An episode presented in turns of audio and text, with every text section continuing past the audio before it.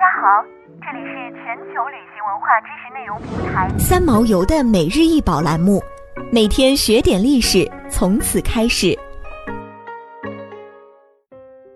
这座雕像整体高一百三十点八厘米，宽九十一点四厘米，材质为大理石，制作者为伦道夫·罗杰斯。这座雕塑现藏于芝加哥艺术学院中。雕像中的这位年轻女性身体前倾，强劲的风从他的背后吹来，眼睛紧闭着，右手拿着一根拐杖，左手举到右耳上伏耳倾听。其左侧底部是一个破碎的柯林斯式柱头，柱头的一侧镌刻着雕塑家的名字和创作地。这位女性的名字维尼迪亚。是历史小说《庞贝城的末日》中的人物。这个故事以公元一世纪古罗马的庞贝城为背景，叙述的是双目失明的卖花女奴尼迪亚帮助格劳克斯和伊俄涅战胜邪恶和灾难的动人故事。而雕塑描绘的是尼迪亚与同伴走散，独自穿过被火山灰笼罩的城市时的场景。雕塑中，尼迪亚那闭着眼睛，暗示着他已失明。举起的手表示他用敏锐的听觉来探路，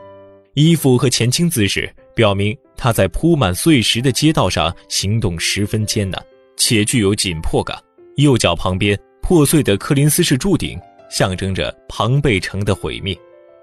在这个故事中，尼迪亚是一个特别勇敢的女孩，不仅多次挫败奴隶主阿尔巴克斯企图把伊俄涅占为己有的阴谋诡计。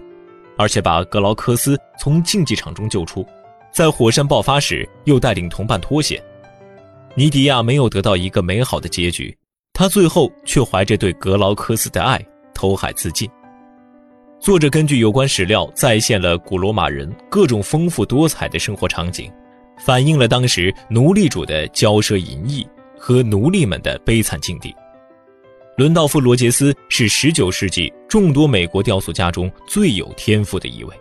与当时的其他新古典主义雕塑家一样，他所寻找的主题是能够展示出对人体形态处理的成熟技术以及对大理石媒介的理解，同时又表达出强烈的道德观念。罗杰斯巧妙地抓住尼迪亚的特征，